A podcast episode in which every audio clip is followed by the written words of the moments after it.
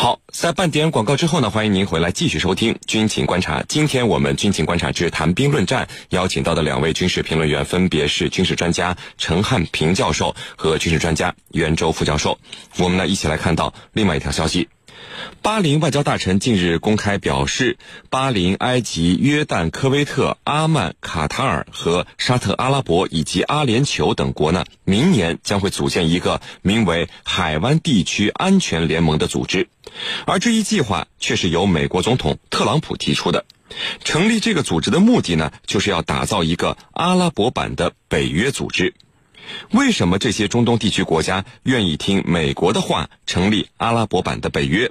届时美国又将在这个组织中扮演什么样的角色呢？我们和您一起来关注到这个消息。袁教授，为什么会是巴林、埃及、约旦、科威特、阿曼、卡塔尔、沙特阿拉伯和阿联酋这些国家被美国看中，并且能够把他们整合起来搞一个阿拉伯版的北约呢？给我们先介绍一下。好的，美国总统特朗普提议要成立的这个阿拉伯版的北约，那么海湾地区安全联盟，呃，共涉及到八个国家。这其中呢，巴林、科威特、阿曼、卡塔尔、沙特阿拉伯、阿联酋六国呢是海湾委员会国家。那么，呃，美国之所以会相中这八个国家呢，呃，其中就原因而言呢，我觉得主要包括以下几个方面。首先呢，就是这八个国家多数都是美国的传统盟国，比如说沙特、埃及、卡塔尔、科威特。那么其他几个国家呢？即便呃不算美国的传统盟友，但是和美国的关系也是比较密切的。所以说，听话是美国选择这些国家构成阿拉伯版的北约的首要原因。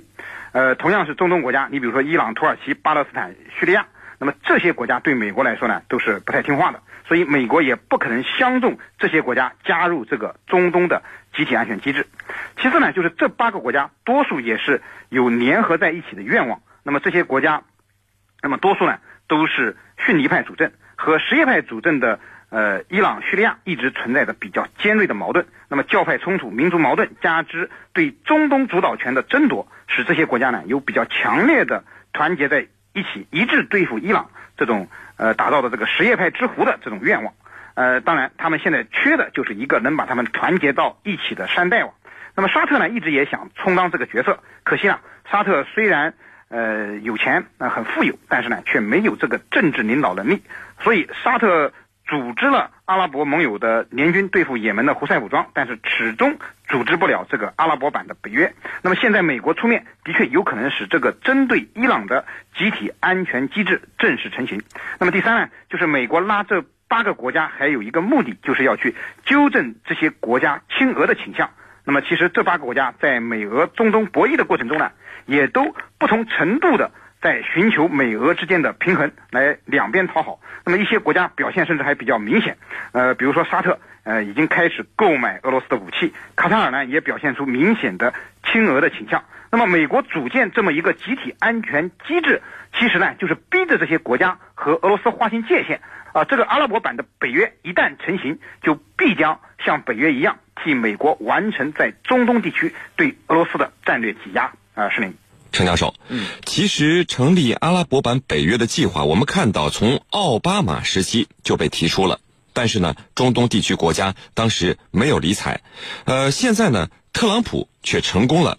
那么这次这些国家听了特朗普的话，这是什么原因？为什么奥巴马没做到的事情，特朗普能够做成呢？请您给我们分析一下。好的，我们先来看奥巴马政府时期的伊朗问题政策。在奥巴马政府时期呢，我们大家都知道，它有一个非常重要的政治遗产。这个中东地区的政治遗产就是伊核问题协议。伊核问题协议呢，它是有争议的。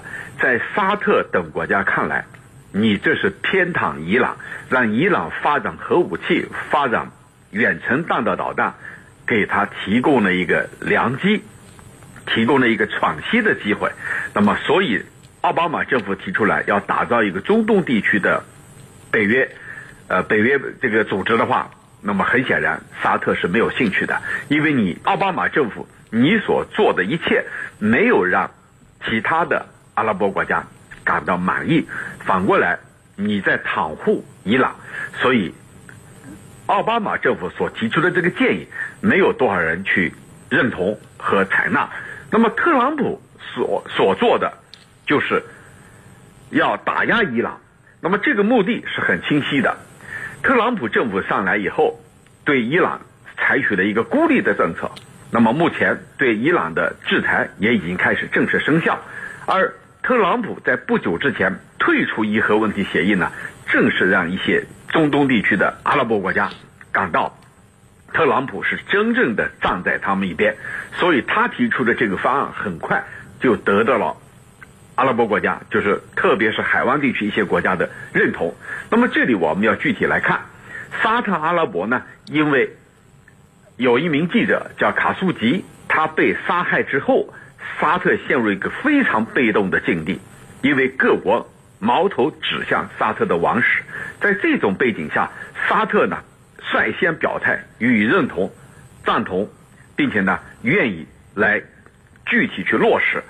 其实沙特也有自己的意图，那就是尽快去摆脱自己的危机，同时呢尽快去修复和美国因此而产生的这种关系的裂痕。因为美国向沙特方面施加了非常大的压力。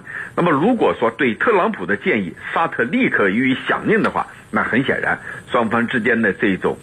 裂痕啊，会逐渐逐渐的得到修复。那么对美国来说，他提出一个要建立中东战略联盟这样的一个设想啊，其实它的定位就是要对抗伊朗。当然还远远不止对抗伊朗，因为这个联盟的作用，如果说把它放大，那么从近期来说呢，可以说恰好让特朗普非常的满意，因为对伊朗打压是特朗普政府上台以来一直。所在做的就是要促使伊朗以压促变，但是呢，从长远来看，组建阿拉伯版的北约呢，还有在海湾再一次拉拢阿拉伯国家，构建对抗俄罗斯的一个阵地的意图。那么，美国的如此做法，就是要通过挑起中东战火来掌控阿拉伯国家，孤立伊朗，对抗俄罗斯，以达到火中取栗的目的。所以，归纳起来说。特朗普有三个意图：第一，利用他来打压伊朗；第二，对抗俄罗斯；第三，把阿拉伯国家紧紧的拽在手里。我觉得这是特朗普从商人的角度所提出的战略设想。而奥巴马呢，由于他有伊核问题协议，所以他没有让阿拉伯国家觉得他是一个可以信赖的伙伴。但是美国总统特朗普恰恰是这些国家认为。特朗普是可以信赖的，再加上沙特出了一件事情，就是记者被杀案，所以更加急迫的要组建这样一个联盟。主持人，成立阿拉伯版北约以后，美国会不会加入到这个组织中来？未来美国对于这个组织会是一个什么样的存在呢？领导者还是合作者？说说您的看法。嗯，好的。呃，实际上刚才陈教授和我都提到了美国要成立这个阿拉伯版的北约的目的。呃，主要就是两大目的，明里呢是要针对伊朗，暗里呢则是要挤压俄罗斯在中东的战略空间。那么从这两大目的来看，美国是必须要参与其中，并且要发挥主导作用的，否则呢，这个中东的集体安全组织呢，呃，不听美国的使唤，美国岂不是赔了夫人又折兵呢？呃，特别是中东这些八个国家呢，虽然说他们和伊朗是不共戴天，但是呢，却和俄罗斯有着千丝万缕的联系。呃，如果说美国组建了这么一个集体安全组织之后，任其自由发展，当然会担心俄罗斯会施加对它的影响，那么为他人做了嫁衣。所以可以肯定的是，美国绝对不会让这个阿拉伯版的北约放任自流的。那么现在的问题就是，美国会以什么样的方式参与到这个组织之中，并且发挥它的主导作用？我个人觉得，直接加入的可能性倒不是很大。呃，如果那样的话，势必会引起阿拉伯国家的反感。由于意识形态上的严重差异，其实阿拉伯国家并不愿意呃接受一个美国的直接领导的地区组织，而且呢，呃，美国也并非中东国家，加入其中呢也有些不伦不类，在国际上也会落下推行强权政治的把柄。那么，呃，其实对美国而言呢，最佳的方式可能还是一个。扶植代理人的方式，那么使用一个傀儡的领导者来代替美国完成这一重任。目前来看呢，沙特可能是一个比较好的人选。一方面，沙特作为中东大国，相对于其他七国啊，政治影响力更大一些。呃，更重要的是，沙特对美国可以说基本上做到了言听计从，为马首是瞻。所以啊，不出意外的话。呃，如果这个海湾地区安全联盟成立，名义上的盟主很可能是沙特，而真正背后的主则则可能是躲在身后的美国。那么，呃，和美国构建的其他的呃联盟一样，它也会沦为美国推行全球霸权战略的工具和木偶。啊，是您。好的，那陈教授啊，这个消息出来以后，有的人认为，虽然这些中东地区国家愿意成立阿拉伯版的北约组织，但是可能还是不会成功。那么现在这种箭在弦上不得不发的这种情况下，您觉得阿拉伯版北约最终能否顺利的组建呢？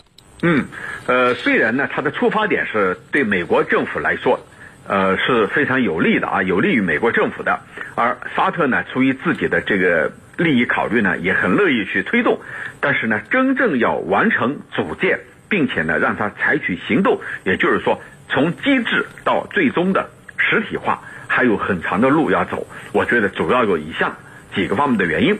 第一呢，就是这一地区的各国，它所面临的威胁不仅仅是来自于外部，还有呢，联盟成员国自己的内部。你比如说卡塔尔。他曾经被几个海湾国家呢，这个断绝关系，对他实施贸易禁运。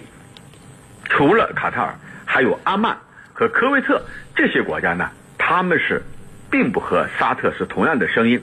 他们呢试图平衡这个沙特阿拉伯巨大的影响力，也就是说，这些国家对沙特还是有成见的。那么，为了实现中东的可持续和平与安全，首要的任务。就是解决它内部的问题，然后才是外部的问题。那么你现在内部的问题没有解决，你去解决外部的问题，这是不现实的。那么其次呢，如果这一地区你要建立一个集体安全计划，那么你要确保波斯湾地区的长期的稳定和和平，那么这一地区的一个重要的国家伊朗就必须要参与进来，因为波斯湾呢大约有一半。的沿海地区都是伊朗的领土，同时呢，伊拉克的人口规模以及它在欧佩克中的重要的作用，伊拉克也应该占有一席之地。但是呢，我们看到美国所打造的这个中东版的北约啊，并没有把伊朗、伊拉克纳入进去，所以呢，这样一个有缺陷的地区安全组织能不能成功？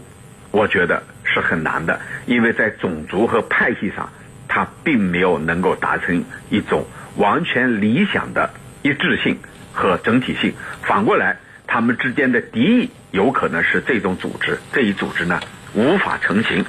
那么第三个呢，就是伊斯兰国组织，还有呢其他的极端组织，它是这一地区所面临的各国所面临的一个最主要的威胁。那么你现在。如果说阿拉伯版的北约，你的目标是打击恐怖主义，那么你的成员就不能为恐怖主义来进行背书和站台。可是恰恰美国的秘密情报显示，沙特和极端组织像伊斯兰国有着千丝万缕的联系，这就意味着你未来你的任务和目标是什么？如果是出于反恐，那你自己首先要。向世界证明你和恐怖主义没有联系。如果你是出于打压伊朗的话，那你这一地区本身就会面临严重的这一种呃不稳定、不稳定的状态。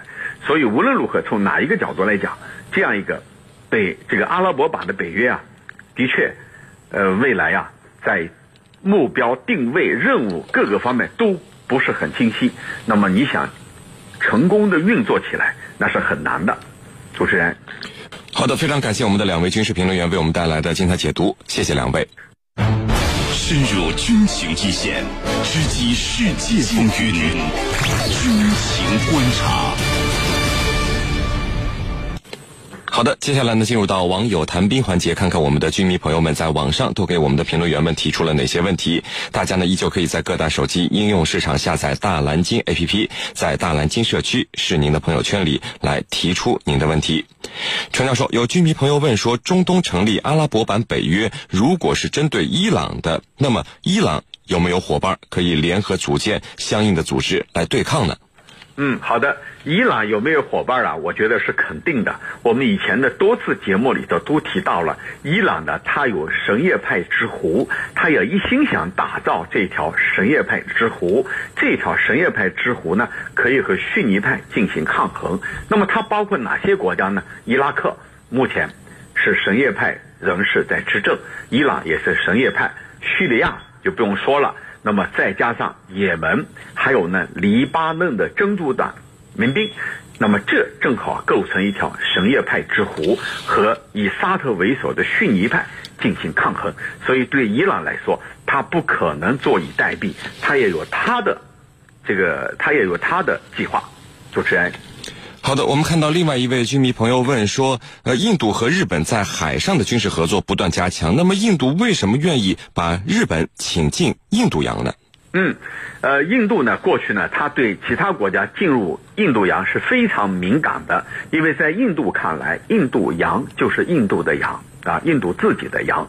那么，为什么愿意把日本请进来呢？我觉得主要是几个方面，呃，一个呢，就是他很看重日本的这种经济。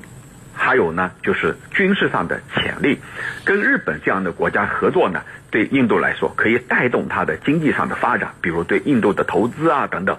那么第二个呢，就是由于日本跟中国呢在领海领土问题上还有历史上有很多的恩怨，那么对印度来说，如果有这样的一个合作的伙伴，那么对中国呢就是一个很好的遏制。那么第三个呢，就是随着。印太战略的推出，对印度来说，它自身的价值和地位进一步提高了。所以，陈教授，有居民朋友问说，为什么欧洲很多国家都出现了极右翼的政党，而且还受到了很多的支持，甚至有的还能上台当选总理呢？嗯，这里头的原因啊是很多的，但是集中起来讲，可以说有以下几个。第一呢，就是全球经济复苏乏力，那么在欧洲国家的影响呢尤其明显。呃，这使一些国家的这个民粹主义啊盛行。你比如说像奥奥地利啊这几个国家，那么右翼或者说民粹主义政党啊成为了执政者，成为了主流。像德国的第三党呃第三大党选择党也进入了政坛。第二个因素呢，就是大规模的难民对欧洲的涌入啊，是很多欧洲人觉得我自己的福利待遇因为难民的涌入而受到了明显的。减少和影响，那么我肯定会站在右翼势力的一边，民粹主义就是主张呢，把这些难民要全部赶回去，确保我们自己的安全和福利待遇。所以呢，这是右翼政党啊能够迅速的崛起。主持人，好的，我们看到另外一位居民朋友问说，欧洲现在的问题是欧洲自己造成的，还是美国和俄罗斯造成的呢？呃，我们来看看啊。难民是从何而来？从中东。为什么中东会爆发动乱？呃，伊拉克、叙利亚这些动乱是怎么引起的？那肯定是西方国家。像叙利亚六七年的这种内战和动乱，都是因为西方国家在背后煽动他的反对派，要发起所谓的阿拉伯之春，推翻巴沙尔政府，导致大量的难民涌入到欧洲。这里呢，除了伊拉克、叙利亚。的难民还有来自北非的。这些难民涌入欧洲之后，使欧洲呢不堪重负，呃，使老百姓啊对难民感到非常的厌倦，因为这些难民去了以后，一方面会抢夺他们的就业机会，另外一方面呢，一些恐怖势力夹杂在其中，像法国多次发生恐怖主义袭击事件，就是他们以难民的身份混入其中，混入到欧洲之后，发动各种各样的袭击。那么这里头，我们看始作俑者还是美国等西方国家。如果说怪罪到俄罗斯的身上，是很牵强的。主持人，好的，非常感谢我们的军事评论员陈汉平教授为我们带来的精彩解读，谢谢陈教授。不客气，主持人，大家再见。纵论天下军情，解析兵道玄机，军情观察。全新高能荣威 i 五，五点五升超低油耗，高能续航，让生活增值。两千六百八十毫米超长轴距，高能空间，舒放自如，抢先价五点九九万起，详询荣威当地经销商。好的，因为时间的关系呢，今天的军情观察到这里就结束了。是您代表编辑赵晨，感谢您的收听，我们明天见。中美博弈，亚太局势。